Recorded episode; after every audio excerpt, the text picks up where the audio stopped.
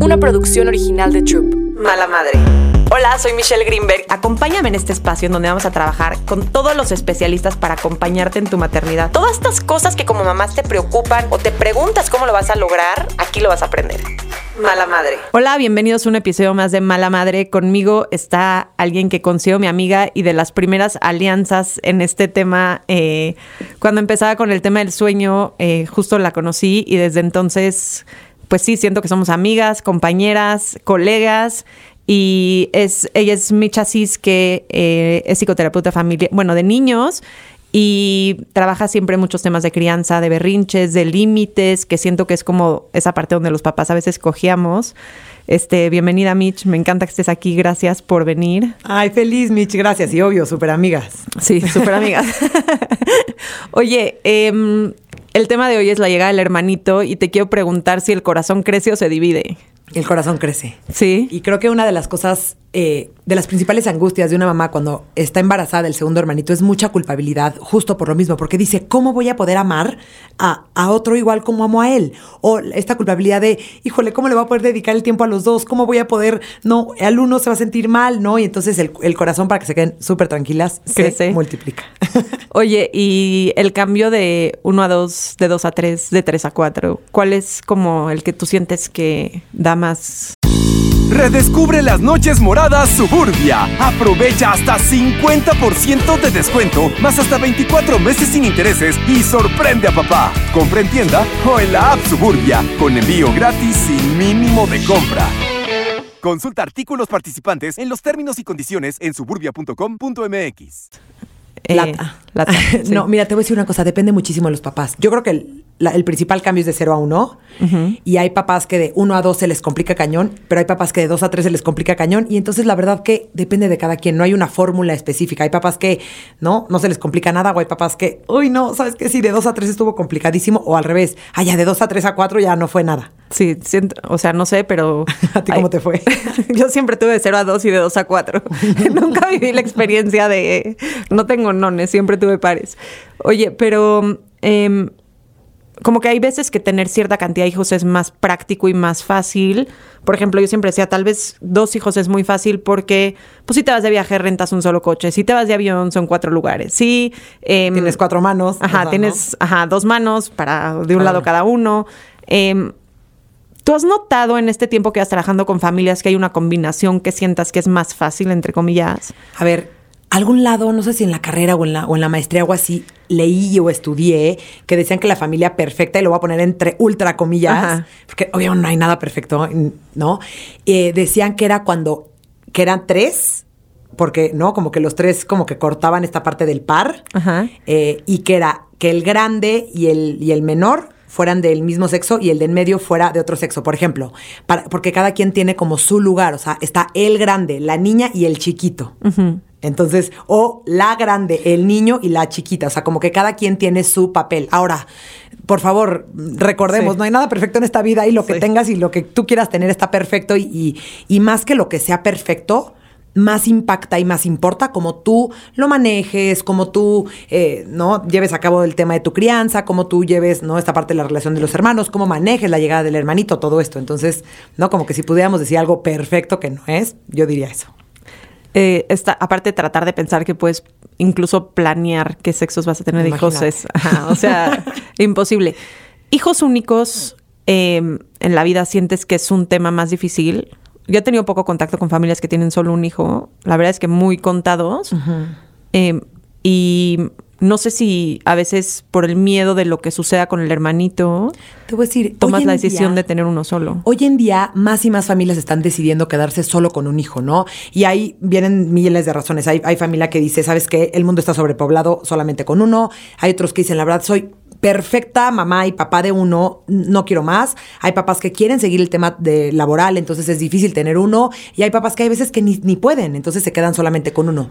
Eh, yo creo, y repito, que como todo, no depende de qué, depende del cómo. Ok. ¿No? O sea, sí, ok, puedes tener un hijo único y ser una mamá presente y ser una mamá consciente y ser una mamá, ¿no? Que llevas a cabo un estilo de crianza y entonces le das herramientas y le das oportunidades, ¿no? De que, de que sea social y que conviva con amigos y en el colegio y lo que sea.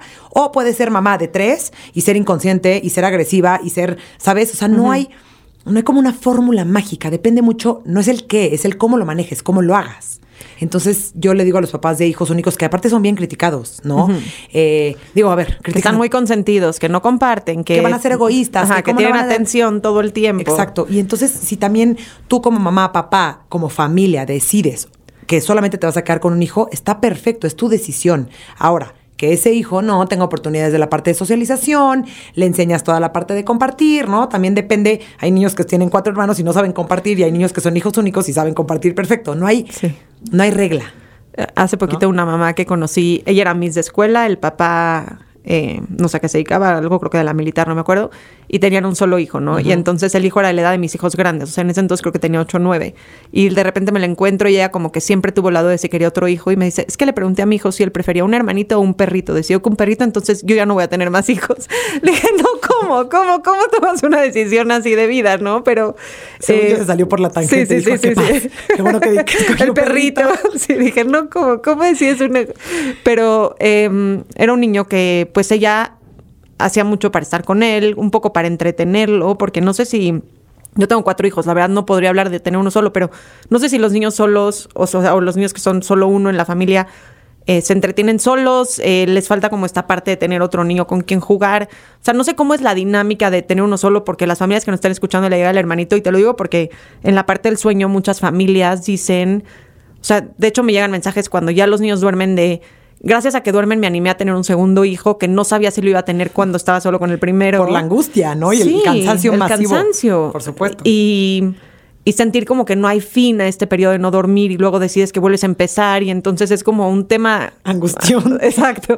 Entonces muchos deciden que prefieren no. Claro. Y se quedan con uno un poco por este tema de los primeros años que son pesados físicamente. Em, a los niños que son niños únicos, eh, hay algún tema por ahí social o no necesariamente y depende siempre de dónde crezcan. Es que depende de tantas cosas, Mitch. O sea, primero tenemos que entender que el niño se o la personalidad del niño se compone de dos partes. Primero, con el temperamento, que es lo que heredamos, o sea, lo que viene de nuestra genética con lo que nacemos, ¿no? Y tú lo ves mucho eh, probablemente en casos así de que es que es súper dormilón, o tiene el sueño súper ligero, o es súper comelón, o más bien lo tengo que despertar para comer, ¿no? Entonces, hay un, hay un componente con el que nacen y hay un componente que es el carácter, que es lo que se les crea, depende de quién te cuida, cómo te cuida, ¿no? Entonces, puedes ser un niño un hijo único, extremadamente extrovertido desde tu nacimiento por tu genética y tener mm, tus papás ser, eh, ser muy sociales y tener muchos primos y entonces ir al kinder y, ¿no? Y entonces probablemente eres una persona muy social, aunque seas hijo único. O por otro lado, puedes tener muchísimos hermanos y que tu temperamento sea más introvertido, sea más tímido, sea más penoso y entonces aunque tengas muchísimos hermanos, pues tu personalidad es un poco más, se aísla un poco más, ¿sabes? Entonces, creo que... Eh, es muy simplista o sería muy simplista nada más decir, ok, un hijo, eh, tanto por ciento de sociabilidad, tres hijos, tanto por ciento. O sea, no existe. Es que sabes que me da mucha risa porque como que mucho que estoy en Instagram, pero veo como muchos reels de el hermano mayor, el hermano medio, el hermano medio. O sea, como las personalidades perfectamente marcadas y las ves y las vives. Están perfectamente marcadas de el hermano mayor, el hermano. Entonces, no sé si hay como un estereotipo del hijo único. O sea, hay estereotipo del hijo mayor, hay estereotipo del hijo chiquito consentido, hay el estereotipo del sándwich, o sea, todos lo sabemos y todos los conocemos. Pero yo creo que depende de tantas otras cosas más. O sea, hay hijos primogénitos extremadamente responsables y hay hijos primogénitos extremadamente rebeldes. Hay hijos sándwiches traumados que son sándwiches y hay hijos sándwiches que se llevan perfecto con el mayor y el menor. ¿Sabes? O sea, no hay... O sea, podríamos decir como lo, lo, que un poco dicen, pero no, yo que lo he visto, no creo que podemos simplificarlo tanto, porque depende de tantas cosas. ¿Hay una edad ideal cuando decides crecer la familia de pasar de uno a dos? Híjole, quién sabe. No, o sea, no. O sea, quién sabe, porque este, entre que está muy chiquito o está un poco más grande y se da más cuenta, o está un poquitito más grande y entonces es más pilón y entonces ya casi casi lo pide de mamá, por favor, de cumpleaños, quiero un hermanito. Sí, quiero un hermano. Yo creo que no hay una edad. Yo creo que la edad ideal es la edad en la que mamá y papá deciden conscientemente que van a crecer la familia y toman, ¿no? Un poco cartas en el asunto y se asesoran y un poco, ¿no? Preparan al hermano mayor a la llegada del hermanito y, repito, es el cómo, no el qué, ¿sabes? O sea, porque hay veces que tipo, si te embarazas a los tres meses de que nació tu hijo, pues probablemente casi casi son como gemelos. O sea, y a veces es hasta un poco más difícil porque en gemelos que tienen la misma edad, pues medio puedes empatar los horarios. Cuando tienen cierta diferencia, ya ni la siesta se te coordina, ¿no? Pero hay veces que pues sí, como dices, o sea, puede pasar un niño que tiene un hermano seis años más grande, puede pasar un niño que... Y esto estamos hablando de un tema de planeación, a veces es un tema que ni siquiera tienes control, que te tratas de embarazar dos, tres, cuatro años, no te pega y ya la diferencia de edades es muy grande, ¿no? Pero hay gente que dice, no, lo ideal es que te embaraces cuando tu hijo tiene dos años y entonces la diferencia da igual. Da completamente igual. Creo que es de las presiones que como papás nos ponemos todo el tiempo, ¿no? Es como, es que tengo que, tengo que, tengo que. No tienes que nada. Si tus hijos se llevan 11 meses, porque hay casos, o si se llevan 8 años, no importa. Lo que importa mucho es cómo tú lo manejes, cómo tú prepares al hermano mayor, cómo tú incluyas al hermano mayor, cómo tú anticipes la situación, cómo empieces a equilibrar esta parte de ya de tener dos hijos de tu tiempo, cómo tú estés contigo mismo, ¿no? Porque lo principal, y esto no me canso de decir, nosotros somos la herramienta principal de la crianza de nuestros hijos. Entonces, lo importante es que tú estés bien. Porque si tú no estás bien, vas a estar estresada, vas a estar agresiva con tus hijos, vas a estar no eh, completamente desregulada y entonces no vas a poder ayudarlos. Porque sí, estoy de acuerdo. No es de que la edad de los entre comillas, terribles dos, ¿no? Que si tienes un hijo a los terribles dos es más difícil y luego que los traumáticos tres y cada vez le ponen nombres a diferentes cosas. Peores. Yo creo que los niños se comunican como se tienen que comunicar. Si no tienen el lenguaje adecuado para decirte, mamá, me molestó que haya llegado este ser humano y te haya quitado la atención, pues te lo demuestran. O se tiran al piso en el berrinche, o no quieren dormir solos, o no te dejan, ¿no? O sea, como que hay muchas expresiones que hacen físicas, aunque no lo puedan comunicar como en una forma de habla o lenguaje eh, más estandarizado donde pues te están comunicando que no están contentos con, con la situación, ¿no? chiquitos. Sí. yo siempre les digo a los papás que cualquier comportamiento de sus hijos siempre hay algo detrás. O sea, imagínense que el comportamiento es como un iceberg. Es solamente la puntita, es lo que estamos viendo. Y debajo hay una emoción atorada, hay una, una, una, no sé, una batería emocional vacía, hay alguna angustia de que, ¿no? El hermanito nuevo ahorita que estamos hablando de este tema. Y entonces nosotros somos como bastante, sí, es que se portó mal. Ah, es que me hizo berrinche, es que me dio un cabezazo, es que aventó la comida. Hoy estuvo insoportable tu hijo, no sabes qué mal se portó todo el día. ¿Y, y qué hay detrás? ¿Qué sintió? Eh, ¿Cómo reaccionaste tú? Cómo fue su manera de regular su emoción. O sea, hay, siempre hay algo detrás. Entonces, por favor, papá, siempre que estén eh, viviendo con sus hijos algún comportamiento, alguna situación, siempre hay algo detrás. Si nos quedamos solamente quedándonos en el comportamiento, estamos como, claro, es que se portó mal, es que no puede ser, es que me está manipulando, es que me está tomando la medida. Y no, siempre hay algo detrás, una emoción, una situación, una transición, algún cambio, algo que no puede de verdad y no tiene las herramientas de, regularse. Sí, que a veces ni siquiera lo platican o lo dicen, pero lo, actúan de cierta manera, Literal. Si lo pudieran, a ver, Mitch, nosotros adultos, si estás enojada con tu esposo, cero eres de, oye, gordo, ¿sabes qué? Fíjate cómo has estado esta semana. Cero, eres pasiva-agresiva, la del hielo, le contestas mal, no le contestas el mensaje. Y, o sea, y nosotros somos adultos. Ahora imagínate los niños. O sea, ojalá que tuvieran la asertividad y la madurez cerebral para decirnos, mamá, Oye, mamá, la verdad es que te extraño mucho, ¿eh? estoy angustiado porque fíjate que estás embarazada y sé que algo va a cambiar, no entiendo bien. Ojalá que pudieran decirnos eso. No se puede, no hay manera, no, no, físicamente te digo que Me ha pasado mucho que los niños son los primeros que se dan cuenta que las mamás están embarazadas sin que las mamás sepan. Está cañón. Lo huelen, o sea, yo, no sé cómo pasa, te juro que lo huelen. Sí, hay una, hay una teoría eh, sí, como espiritual energética que dice que los primeros híjole, creo que siete años compartimos aura con nuestros hijos. Entonces dicen eh, que, es una, una percepción que, que, así extrasensorial que lo sienten porque muchas mamás se hacen prueba de embarazo por cómo está su hijo. Trae más mamitis, trae más papitis, está insoportable, está súper, ¿no? Como que apegado a ellas. O sea, algo trae que dicen, mm, aquí hay algo que me late. Y de repente prueba de embarazo y pum, embarazo. Sí, o sea, les huele a los niños y se empiezan a portar diferente, no necesariamente mal o peor, pero es, es impresionante que te preparas, tomas la decisión, te embarazas, estás en el proceso de recibir un hermanito nuevo. ¿Cuándo, si es que el niño no se dio cuenta antes de que tú te das cuenta, cuándo le dices, cómo le dices, cómo lo preparas, qué tanto anticipas, les genera ansiedad, depende del niño? O sea, ¿cómo es todo este proceso donde ¿Lo preparas? Pues sí. Sí, mira, tenemos que entender que entre más información tienen los niños, menos angustiados se sienten, ¿no? Ok. Eh, los niños a esta edad, pues no entienden. Que eso es algo importante, Mitch, porque muchas gentes creen que si les hablan a los hijos, los hijos no entienden. Eso está cañón. Y lo que me mata muchísimo es tipo decir, eh, está el niño acá sentado junto a ti, tú estás diciendo lo mal que hizo todo, todo el día, como si no existiera el ser humano que está sentado junto.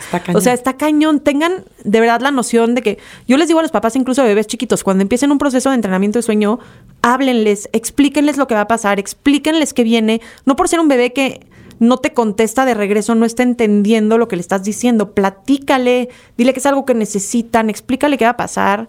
Y, y eso que dices, o sea, justo cuando ellos saben lo que pasa, aunque no te contesten de regreso y aunque sientas que no te escuchan, es importante comunicarlo. Ya te interrumpí. No, para nada, no, buenísimo. La verdad te voy a decir una cosa, existe una creencia que, ah, si no habla no entiende, ¿no? O sea, como que esa es la, premisa. Y no, nuestro, o sea, el lenguaje hablado es lo último que se desarrolla. Imagínate que el lenguaje es como una pirámide, es como la última puntita de, la pirámide porque, no, primero está la comprensión, todo, y porque para poder hablar necesitamos mucha, primero, coordinación motriz fina, ¿no? De mover la lengua, de mover los labios, de, ¿no? Con cuánta fuerza sacar el aire y aparte mucha fuerza y coordinación orofacial de todos los músculos de la boca para poder hacerlo, ¿no? Entonces, sí te entienden.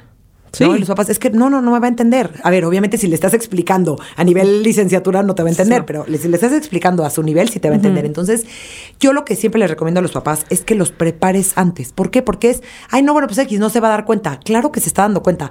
O sea, es una cosa así que sienten, así medio espiritualona, medio así, que medio que perciben, que huelen, que desde ahí se empiezan a dar cuenta. Después, tú, mamá, hay un, hay un proceso increíble que lo habla un, pediatra psicólogo que se llama Donald Winnicott, que habla de la preocupación materna primaria, creo. No sé si estoy diciéndolo bien, pero bueno, lo que dice o, la, o, o, un poco la teoría de este cuate es que en las últimas, las últimas semanas y las de, embarazo y las primeras semanas del posparto, el cerebro de la mamá, digo, aparte de que toda la parte que cambia la materia gris, etcétera, el cerebro de la mamá se preocupa y como que se internaliza, como que se mete como si fuera una tortuga a, la panza. O sea, tú las últimas semanas de embarazo captas perfectamente si no se está moviendo, si lleva mucho tiempo dormido. ¿Por qué? Porque por sobrevivencia está preocupado tu cerebro con, ¿no? Por tu bebé. ¿Qué pasa? Nace el bebé y tu cerebro sigue, ¿no? O sea, el bebé llora a medianoche y entonces te despiertas automáticamente. ¿Por qué? Porque tu cerebro está completamente preocupado. Entonces, no solamente tu, tu hijo mayor percibe que las cosas están cambiando, las cosas están cambiando. A ti se te olvidan las cosas, imagínate que chance no lo puedes cargar, ya no puedes estar, aventarte al piso a, jugar como estabas. O sea, no solamente se está imaginando que van a cambiar las cosas, están cambiando y tu atención ya no está tanto puesta en el afuera, está puesta en el adentro porque el, cerebro y el cuerpo es tan sabio y la biología está tan cañona que está concentrada en el bebé. Entonces, pues naturalmente, sin darte cuenta, obviamente no es que eres una mala madre, es que literalmente no te das cuenta y es algo inconsciente, pero tu, tu, cabeza y tu cerebro ya está en tu cuerpo, en el proceso que estás viviendo, ya no estás durmiendo bien, te está preparando para el nacimiento, o sea, uff, hay una cuestión biológica cañona. Pero aparte, hay una cuestión real. ¿No? Ya no puedes moverte de la misma manera, ya no lo puedes cargar de la misma manera, ya no te puedes revolcar de la misma manera, ya no te puedes echar de la resbaladilla de la misma manera, ya literalmente no puedes. Entonces, pues este tipo de cambios, los niños, los hermanos mayores lo resienten. Entonces, hay que hablar con ellos, hay que prepararlos, hay que, por ejemplo, eh, comprarle muñecas, ¿no? Los niños, normalmente, cuando los papás tienen a otro hermanito, no al hermano menor, el hermano mayor ya entra más o menos a la etapa del juego simbólico. El juego simbólico es este juego de como si. ¿no? Es como si llegan y acomodan a sus, a sus peluches, entonces juegan a, la Miss, entonces los regaña. Está jugando como si fuera la Miss. O, eh, no, está, eh, ahorita que pasó todo el tema de la pandemia, los niños estaban obsesionados con poner, inyectarte y tomarte la temperatura y entonces jugaban con sus peluches. Eso es, están jugando como si fueran el doctor. O como si me estoy sirviendo té, entonces, o estoy, o como si estoy cocinando. Y el como si también entra esta parte de la muñeca, de, ay, mira, es que como si fuera la mamá y como que shh, lo durmiera y como que si le diera la mamila. Entonces, yo les recomiendo, sea su hijo, hombre o mujer, cómprenle una muñeca. ¿Por qué? Porque el concepto de ver y de físicamente, ¿no? Concretamente ver una muñeca y entonces cómo es y cómo se siente y cómo pesa y, cómo son los pañalitos y entonces el biberón y todo los ayuda a ellos a clic, clic, clic, su cerebro a decir, ok, ya estoy entendiendo un poco más cómo va esta Socialmente estamos listos para que los hombres, niños tengan muñecas. Socialmente estamos listos para que los hombres tengan muñecas, por favor. Necesitamos empezar a criar sin estereotipo de género, que eso, híjole, es otro de mis temas que más me fascinan, pero es bien importante. Es que, puede ser que las mamás... Eh, les da el cortocircuito. ¿Sabes qué le da más a Más a los papás, no, por eso. Puede A ser los que las mamás les compren una muñeca y entiendan que los están preparando para un proceso de cambios. Pero a los papás hombres Les ven al niño con la muñeca y les da El ataque. Sí, o sea. Pero tenemos que entender que a esta edad. Es que, y uno de los miedos que, híjole, nos vamos a clavar por ahí, pero no me, no me quiero ir por ahí, nada más quiero decir esto rápido. Uno de los miedos de dejar a tus hijos, hombres, jugar con muñecas es, es que, que se vuelva homosexual. Y tenemos que entender. que los juegos nunca vuelven a alguien homosexual. O sea, no es, no es una, ah, ok, sí. Si juega con Sí. muñecas se vuelve homosexual. Eso no es una. No, tal vez va a ser un buen papá y ya. La homosexualidad es una, es una Es otra es cosa. otro tema. Ajá. Sí. O sea, es una elección de Ajá. pareja, no, no sé cómo explicarte. Es una em, preferencia. es una preferencia sexual, no tiene nada que ver con los gustos del juego. Ajá. Y este, entonces, no, comprarle una muñeca, por ejemplo, eh, prepararlo, ¿no? Eh, explicarle qué es lo que va a pasar, ¿no? Hacerle un calendario de los días que mamá va a estar en el hospital, quién te va a cuidar, cómo te vas a, ¿no? ¿Por qué? Porque los niños en esta etapa son muy visuales, son muy concretos. O sea, el tiempo es muy abstracto. Sí. En seis meses, o sea, para los niños seis meses, cuatro minutos o antier, es, lo, lo mismo, mismo. no entienden. Entonces, hacerles físicamente un calendario en donde venga, ya sabes, tacha los tres días y estos tres días va a estar mamá fuera y, ¿no? Eso les ayuda muchísimo. Em, ¿Qué más recomiendo? Ah, toda esta parte, bueno, lo más preparación que se pueda. eh, lo más preparación de los papás, porque justo lo que te estaba diciendo antes, toda esta parte de la mamá de es que me siento súper culpable, es que cómo le voy a hacer, todo esto lo perciben nuestros hijos. O sea, toda nuestra angustia, toda nuestra preocupación, toda nuestra culpabilidad, los niños voltean y dicen, algo trae mi mamá. Entonces desde ahí empiezan a sentirse como un poco más angustiados, ¿no?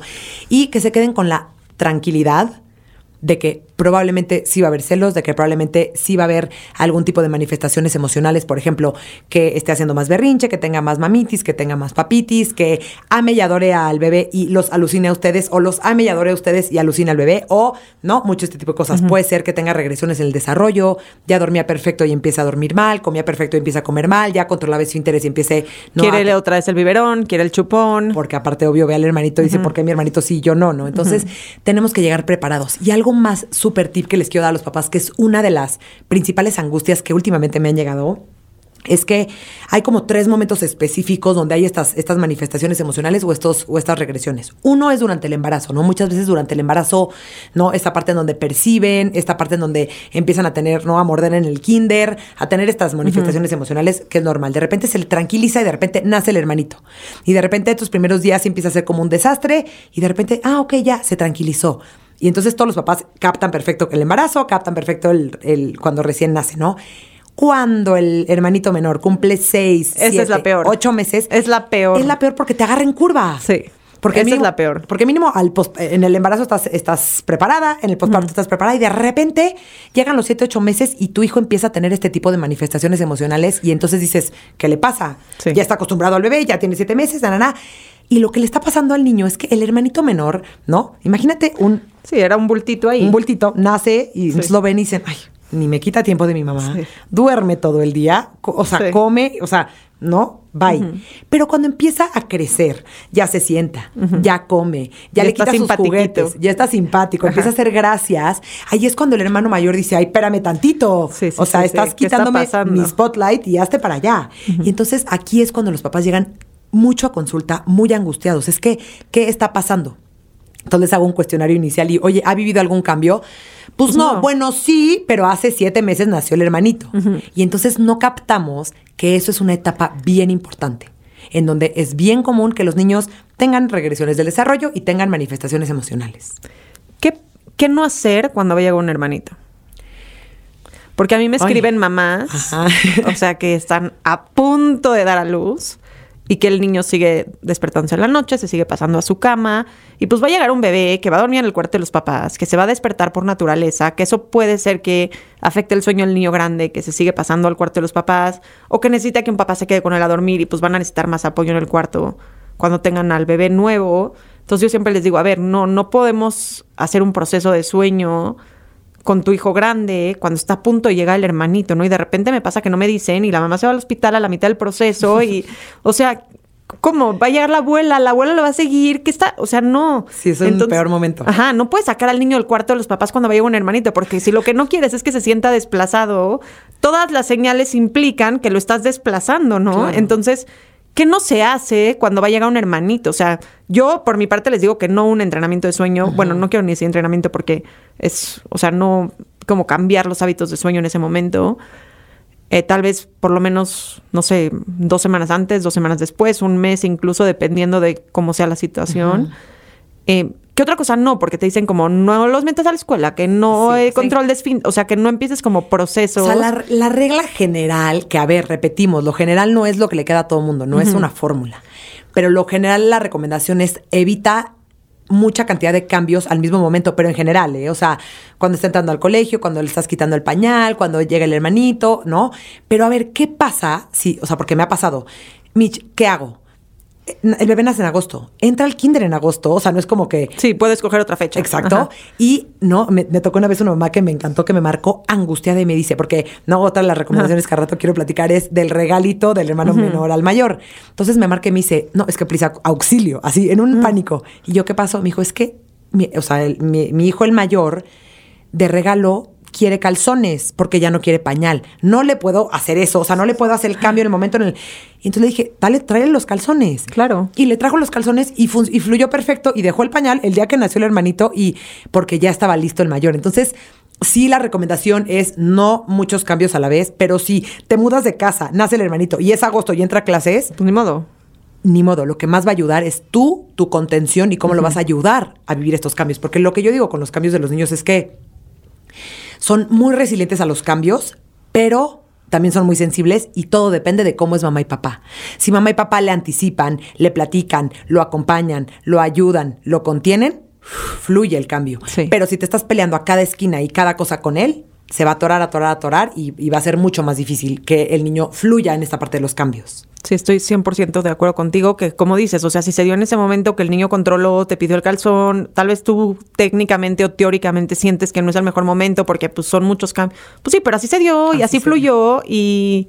Y ya. Y ya, tampoco nos vamos a pelear, porque tampoco, o sea, como que quiero que todos los que nos están escuchando sepan que estas recomendaciones generales que damos son eso, recomendaciones generales tú eres diferente, tu esposo es diferente, tu hijo es diferente, tu hijo, el bebé nuevo es diferente y todos tenemos que ver qué nos funciona más como familia, obvio considerando siempre las necesidades de los niños. Tal vez no forzar el proceso de dejar el pañal cuando está a punto de llegar el hermanito, pero tal vez si es un proceso que se fue dando natural y el niño estaba listo, pues seguir con eso y ya. Y coincidió y ya, ni modo. Exacto, tal vez no forzarlo en esos días ¿no? Porque, pues no, no tiene idea mucho sentido, pero tal vez como. Y pues sí, si vas a tener un siguiente hermanito y ya lo tienes en la panza hace cuatro meses, pues tal vez ahí empieza a hacer que tu hijo duerma en su cuna o en su cama, en su cuarto, para que seis meses después que nazca, pues ya estés del otro lado, exacto, ¿no? Exacto, exacto. O sea, si se puede prevenir, padrísimo. Pero si cae, porque cae, ¿eh? obviamente, la casualidad de que siempre todo coincide, tampoco es el fin del mundo. Sí, sí se puede, ¿no? Apoyar a los niños en estos momentos. Otra de las cosas que no recomiendo, por ejemplo, que también hay veces que pasa es, por ejemplo, nace el hermanito, entonces lo sacas de su cuna y lo sacas de su cuarto y, entonces lo desplazas en ese momento. O sea, si puedes en esos momentos o hacerlo antes o hacerlo después, traten de hacerlo para que porque justo para el niño, el, el cambio, el, la llegada del hermanito es un cambio bien importante en su, en su mundo. Es, o sea, está llegando alguien, me está quitando tiempo de mis papás, me está moviendo todo. Y entonces es como, yo les explico que es como si estuviera subiendo unos escalones de, un, de, un, de unas, ya sabes, unas escaleras enormes y están en un momento en donde se les mueve el piso y entonces está temblando y dicen, ¿de dónde me pesco? ¿Qué hago? Y entonces con este eh, movimiento vienen berrinches, vienen malos comportamientos, vienen más agresión, viene cambios de sueño, viene cambios de alimentación, viene... Y tienen una mamá cansada que se está parando muchas veces en la noche, que antes tal vez en lo que él dormía siesta pues se podía dormir, pero ya no porque tiene que llevar al otro a la escuela y entonces se la mamá Está más desconectada. La mamá está más desconectada. es, es como este círculo vicioso en donde tienen este mal comportamiento, pero yo pierdo el control porque, por supuesto, dormí tres horas ayer. Entonces, después del, ¿no? Y entonces acaba siendo una, una bola de nieve terrible. Entonces, el, tú estás desesperada, tu hijo, el bebé está ahí, nacido y el hermano mayor está haciendo unos berrinches terribles. Entonces, ya llegas a consulta de auxilio, por favor, te lo regalo. ¿Qué hago? Entonces, sí. si nosotros prevenimos, digo, a ver, no, tampoco podemos prevenir, no podemos controlar el mundo, pero sí hay cositas que podemos ir haciendo para preparar y para ayudar al niño a que esta transición, este cambio sea mucho más fluido. ¿Notas que los papás se involucran más como en la crianza y como hombres? hombres y que echan un poco más como la mano, entre comillas, cuando llega el segundo? No siempre, pero hoy en día veo mucho más papás hombres involucrados y me da muchísimo gusto. O sea, si yo pudiera decir prepandemia y post-pandemia, me da mucho gusto, por ejemplo, ver que el papá compró el taller o que, la o que el papá eh, agendó la asesoría o que me meto a la asesoría y están los dos. Como que creo que es algo que como sociedad estamos cambiando y se me hace espectacular. Entonces no sé si lo, si lo, si lo diría uno y dos hijos. Yo creo que es más bien algo generacional que estamos un poco como cambiando y un poco como evolucionando en la crianza es de dos. Ya antes era de que ayúdame con los niños, ahorita es no me ayudes. Los dos o sea, participamos, ¿sabes? Sí. Como que Porque sabes que siento que a los hombres, y digo, tal vez es una idea que yo tengo, pero el bebé, el, el, bebé bultito, el chiquito, el que no hace gracias, les cuesta más trabajo, ¿no? Porque pues ni lo alimentan porque no tienen la chichi, el pañal como que pues X. Entonces, siento que cuando de repente llega este bultito otra vez a la familia y ellos tienen la oportunidad de como entrarle más en forma con un niño más grande que y echa relajito, que echas eh, guerritas, que le pegas a la pelota, que echas el carrito, ya sabes, como que tienes chance más de pues, de interactuar en cosas que a los hombres como que les interesa más. Siento que ahí es un momento de oportunidad donde los papás que tal vez no estuvieron tan a bordo antes entran y dicen, bueno, pues sí, te llevo a la escuela porque pues tu mamá no puede manejar y te regreso a la escuela y jugamos un ratito tú y yo. O sea, siento que están como... Sí, se pueden meter más a la rutina y lo que sí recomiendo es, si va a haber este cambio de rutinas, ¿no? Porque, por ejemplo, igual los el último mes la mamá ya no va a poder manejar, el primer mes ya no va a poder manejar, el tema de la rutina igual y se va a empalmar con la rutina en la noche del, del recién nacido. Lo que recomiendo es, si va a haber un cambio de rutinas, o sea, si mamá era la que siempre se encargaba de la rutina del, de la mañana y de la noche, que desde antes igual anticipen que ya se empiece a encargar el papá, para cuando nazca el hermanito ya sea algo que el niño conoce, ya es, ah, claro, mi papá es el que se encarga de esto, ¿no? Entonces, digo, si sí, se puede planear, que no todo en la vida se puede planear, pero si se puede, traten de hacerlo. Pero sí, sí, los papás, te digo que hoy en día veo a papás muchísimo más involucrados en todas las áreas de crianza, que se me hace espectacular. ¿Por qué se da esta preferencia por uno o por el otro? Como que hay épocas que los niños solo quieren a mamá y no dejan que papá los agarre. Y hay épocas que solo quieren a papá y no dejan que mamá se les acerque. ¿Qué, qué, qué pasa en esos momentos donde como que se linkean mucho con uno y no con otro? Que a veces justo en estos procesos que llega un hermanito y el niño solo quiere a mamá y mamá no puede. O sea, ¿cómo, qué, qué hace que como que de repente por la vida vayan eligiendo a uno o al otro? Mira, eh, Depende, obviamente, de 350 cosas, pero a ver, puede ser uno de, de qué tanta atención le pone mamá o papá. Ok. ¿No? Porque eh, nosotros, ¿no? En esta, en esta cuestión de apego, nosotros como niños nos apegamos eh, o tenemos un apego más seguro con la persona que más nos cuida, que más nos protege, que más nos regula las emociones, que más nos, nos contiene, ¿no? O sea, como con, ¿no? O sea, yo con quién me voy a llevar mejor, con mi amiga con la que hablo diario o con la que veo cada tres meses, pues con la que hablo diario, ¿no? O sea, es como una cuestión de, relación humana, ¿no? Eso tiene mucho que ver. Dos, tiene mucho que ver, por ejemplo, este nacimiento del, del hermanito, en donde pues la mamá igual y está un poquito más desconectada emocionalmente del, hermano mayor, porque pues está su cerebro y, su preocupación y, su energía puesta mucho en el menor. Entonces puede ser que el mayor, al sentir este bajón de, recarga de batería de parte de la mamá, la pida. Y no la pide de que, ay, mami, apapáchame. La pide a gritos, la pide a berrinche, la pide a mal comportamiento, la pide a, no, solo mamá. ¿no? Eso tiene también algo que ver. Eh, tres, también tiene mucho que ver las personalidades, ¿no? O sea, hay personalidades que son más afines a, mamá o a papá y también por la manera en la que juegan, la manera en la que los cuidan, ¿no? Y después hay una etapa eh, de, que habla del psicoanálisis muy, muy, muy, un poco más ortodoxo de toda la etapa de Edipo, ¿no? el complejo de Edipo, que es aproximadamente entre los 3 y los 5 años, que dicen que uno tiene preferencia al sexo contrario, ¿no? La niña se enamora de papá, el niño se enamora de mamá, pero eso también no siempre. O sea, no, se puede ver como a grandes escalas, pero no siempre. O sea, yo creo que ya hoy en día... Eh, depende de muchas otras cosas, ¿no? O sea, como que es algo multifactorial, no es, ah, solamente porque, ah, ya tiene tres años, entonces a fuerzas, y si es niña, tiene que estar eh, nada más con papitis. No.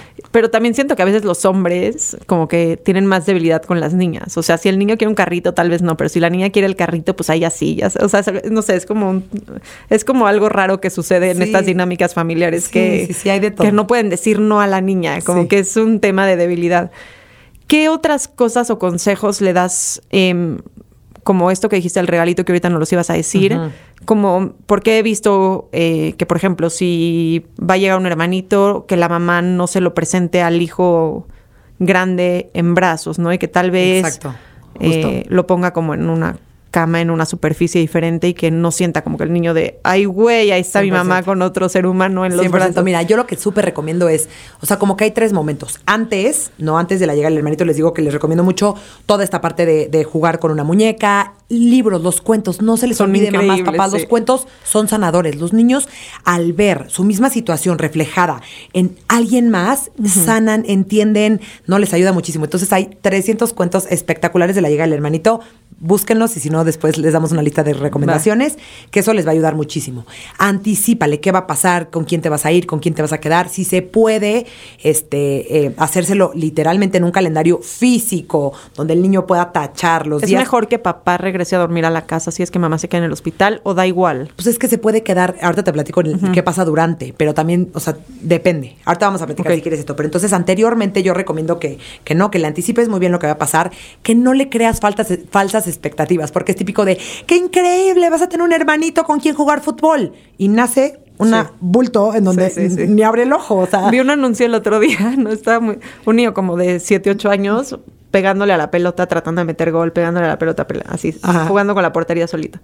Y de repente se le ocurre una idea, corre a su casa, pone el mantel, les prepara una cena a sus papás, se las cocina, se las pone en la mesa, les pone una botella de vino, les prepara la cama con pétalos de rosa.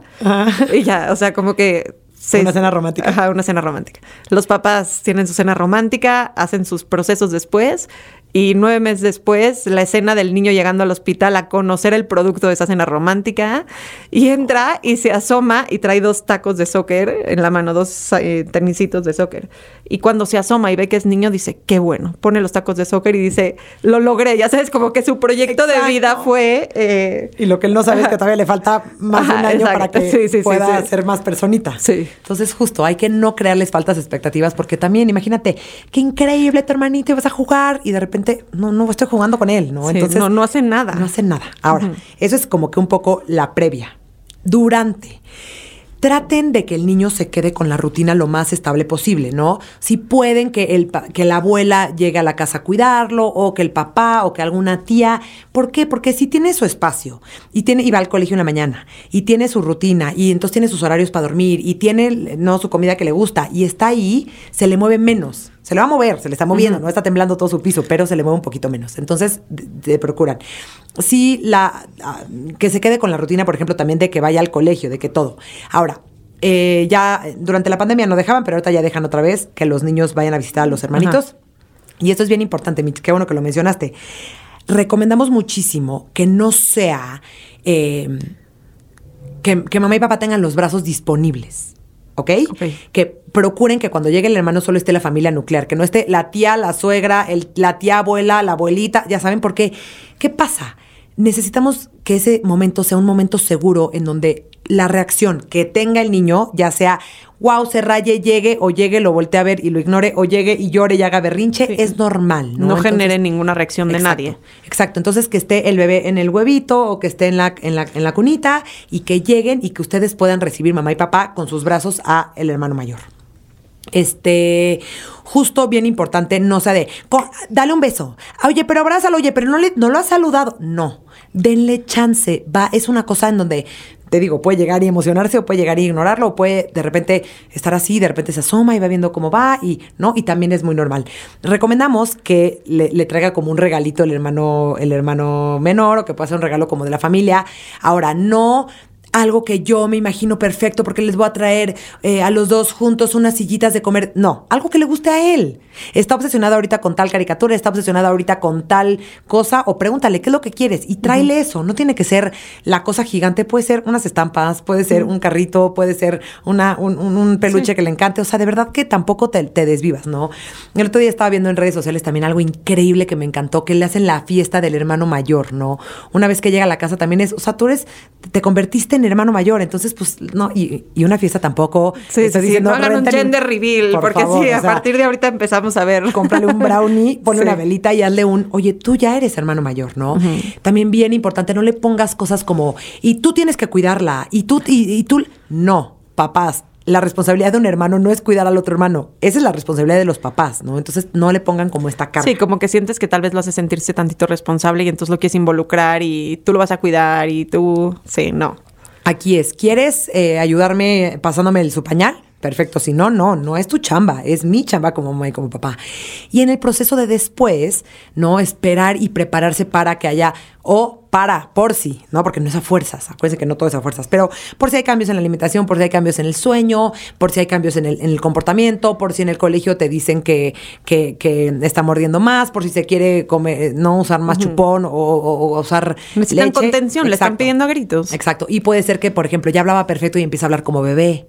O puede ser que ya no usaba nada chupón y entonces ve al, al- al chupón del bebé y dice, oye, mi chupón. O sea, claro, yo también usaba chupón, ¿no? Y entonces con esta parte de celos.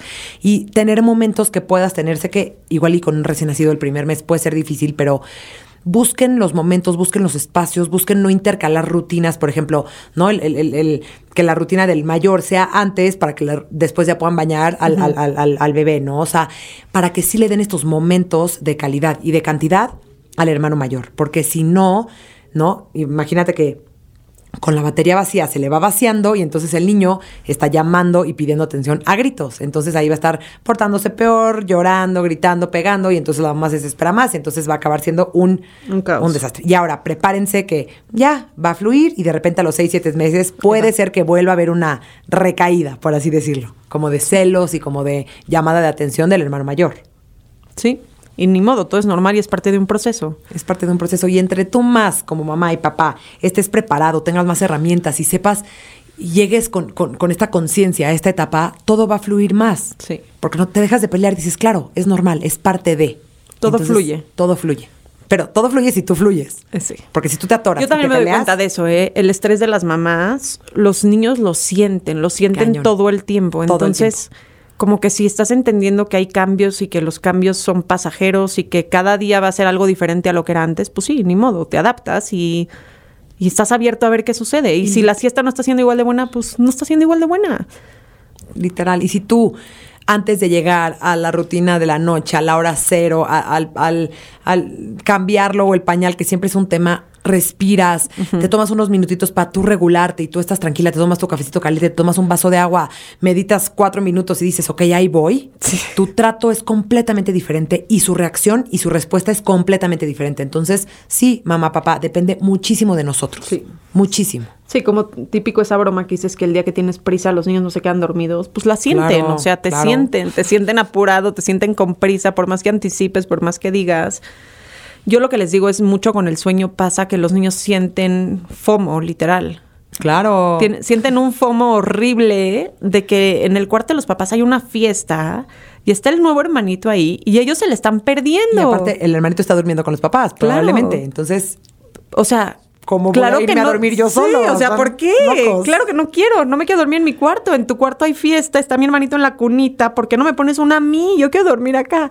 Entonces, o sea, sí les da como FOMO. Sí. Y pues nada, es un proceso donde mantienes tus límites y si así es, así funciona en tu casa, pues eh, lo mantienes y ya, ¿no? Y, 100%. y entiendes qué le pasa y se- ok, de emotion, o sea, te entiendo, mi amor, sé que puede ser que sientas que, pero pues aquí no hay nada especial, estamos durmiendo, igual apagamos la luz en la noche, ¿no? O sea, como ofrecer una contención diferente, pero entendiendo que el niño está, pues sintiendo que se queda fuesta- eh, fuera de la fiesta. 100%. Y bien importante darle este espacio, ¿no? Lo que decía de trata de no intercalar sus rutinas para que, ¿no? O sea, procura que si está tranquilito el, el- el- el hermanito menor, que esté dormidito y que tú puedas estar 100%. Y más si eres la, la, la que normalmente eres la responsable como tal de la rutina, por ejemplo, de la noche, que sí seas tú. Sí. Porque si no estás siendo tú y de repente le mueves la jugada y de repente papá, que nunca lo ha bañado, nunca lo ha- le ha puesto la pijama, lo empieza a hacer y pues no, no sabe cómo le gusta, ni qué pijama le gusta, ni qué manera, ni cómo no, no echarle agua en la cara, no sé.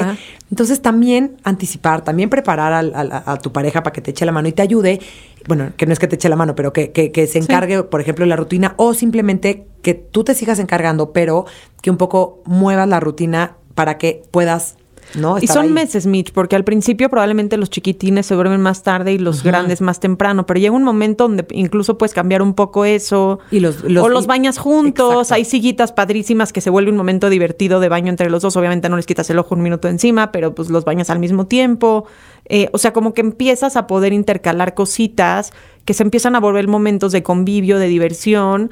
Y, y son meses, o sea, es diferencia Sí. de un par de meses que va Sí, pasando entre literal. que uno antes y uno después hasta que todo empieza a fluir de cierta forma más fácil. Y luego duermen juntos y la pasan increíble y se platican y se acuestan en la cuna y conviven y, Y se ríen. Ajá, y se ríen. Y empieza a ser algo padre, pero sí siento que la relación de hermanos, que no sé, eso es algo que seguramente tú sabes más, em, funciona mejor cuando los papás a veces interceden menos en temas de preferencias, en temas de Claro. cuando hay conflictos. Entonces, eh, obviamente el niño grande va a ser más abusivo con el chiquito, le va a quitar los juguetes, le va a pegar, va a tratar de llamar la atención y es un procesín que pasa y de repente el chiquito se va a voltear un día y le va a soltar una Es lo que te iba a decir. Sí, o sea- pero de repente ya cuando empieza a agarrar Ajá. carácter, Sí, sí, sí. el chiquito ya no se deja Ya y no vámonos y deja. agarra su juguete y entonces a mí no me lo quitas y...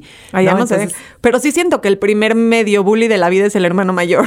Sí, sí puede ser. O sea, y, y ya, no pasa nada. Es algo con lo que crecen y aprenden a vivir así. Aparte, la familia es el primer laboratorio. Depende de cómo él viva los conflictos y resuelva los conflictos dentro de su familia con su hermano, es como va a aprender de la vida. Sí. Entonces también tenemos que darle chance y permitir esto. Sí. Y si no saben cómo, pues nada más busquen una asesoría en cómo irlo navegando, ¿no? Sí, literal. Es un tema de día, navegación. literal. De verdad que con una serie de tips, una serie de entender qué es lo que le está pasando a tu hijo, qué, cuál es el proceso, como que un poco, un poco esperado, ¿no? De la tema del llegar al hermanito, te sientes mucho más preparada tú, mucho más equipada y entonces todo fluye. Entonces muchas veces hasta nos da peor de miedo la, no, la fantasía que la realidad. Sí. Es, es que no, es que pobre nana la va a sufrir. De repente nace el, el, el menor y el mayor se desmaya y no puede del amor y lo ama y lo adora y lo cuida y lo. Entonces dices, ay, me preocupé muchísimo por nada. ¿No? Sí. Y es normal. Claro. Es normal como adulto las fantasías de los cambios y no saber qué te espera. Y tal vez al tercero ya no te preocupa tanto y por eso luego se fluye Exacto. muy fácil, porque ya viviste el segundo, ya viviste el cambio, ya viste que llega, que pasa, que te adaptas y el tercero dices, bueno, ya, 100%. ahí, ahí va a ir. Yo una recomendación que siempre les doy a las mamás es ten en mente que es temporal. No, Sí. muchas veces como que si te quedas en el es que no, porque a ver si ahorita tiene dos y está haciendo tus berrinches, después qué va a pasar a los tres, a los cuatro y a los cinco. No, no, no, a ver, frénalo ahorita. Si yo me voy a la angustia de qué va a pasar de aquí a la universidad, pues no, voy a vivir en una ansiedad terrible. Sí. Tienes que frenar y decir, es temporal. ¿No? Se van a equilibrar, va a dormir ya toda la noche, van a ya equipararse o, o equilibrarse, ya sabes, las rutinas y entonces ya. Y hagan cosas fáciles, porque siento que a veces socialmente es como, y tengo que ir a la comida, y es la comida en el restaurante, y tienes tres hijos, y el bebé está llorando, y ya, facilítense la vida, no pasa nada si a veces dicen no, no pasa nada si no van a cosas, no.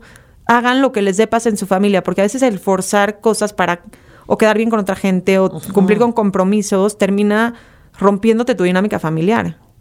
Impresionante. Y también, bien importante, hay que cuidar las expectativas que le damos a nuestros hijos. ¿no? Eso que dices del restaurante muchas veces es que no aguanta en un restaurante. Yo, por supuesto que no aguanta en un restaurante. Tiene un año y medio y tú pretendes que, que aguante dos horas de sobremesa de adultos. Por supuesto que no va a aguantar. No, no va a aguantar. ¿no? Entonces también un poco observar las expectativas que tenemos y un poco acordarlas a, a- no al niño que yo me imagino y que me encantaría que estuviera calladito dos horas mientras yo estoy chismeando con la comadre en el- la sobremesa. O que llevas ¿no? cocinando la comida todo el día y el niño se sienta, le da tres pruebas y se ya viene, te mueres. Exacto, entonces tienes que un poco ajustar tus expectativas a no al niño que te imaginas, al niño que tienes, Sí. a la personalidad y el temperamento que tiene tu hijo real, Sí, y hay niños que se pueden estar sentados media hora y hay niños que cinco minutos y los dos está bien. literal. Ni modo, ¿no? literal. Mitch, millones de gracias. Creo que nos dejas muy buenos tips en estos cambios que suceden en las familias que a veces parecen imposibles, pero pasan. Pasan. Sí, pasan. Y sí son épocas y son temporadas y después creo, porque yo tengo cuatro hijos, que los hermanos son grandes compañeros de vida. Grandes regalos de vida. La verdad que sí. Ay, sí, Mitch, gracias, gracias por tenerme aquí, gracias a todos por escucharnos. ¿Dónde te encuentran, Mitch? Me pueden encontrar principalmente en Instagram, estoy como arroba Michelle Asís K, K de kilo al final. Y este, ahí estoy subiendo siempre tips, recomendaciones, tengo talleres en línea, tengo talleres en vivo, doy asesorías. Un nuevo Tengo- libro. Tengo un nuevo libro, estoy estrenando un libro, Berrinches, herramientas para una crianza emocional, que está padrísimo. Eh, tengo un libro infantil que se llama Mayestalla y probablemente para cuando salga este episodio ya voy a tener el segundo libro Ah, infantil. ¿ya? ya, ya sale próximamente, que se llama Roberto el Robot. Entonces, ahí lo que necesiten en mi página pueden encontrar de todo. Me encanta. Eh, yo soy Michelle Greenberg y a mí me encuentran en arroba Sleep Coach México en Instagram, Facebook, TikTok, YouTube.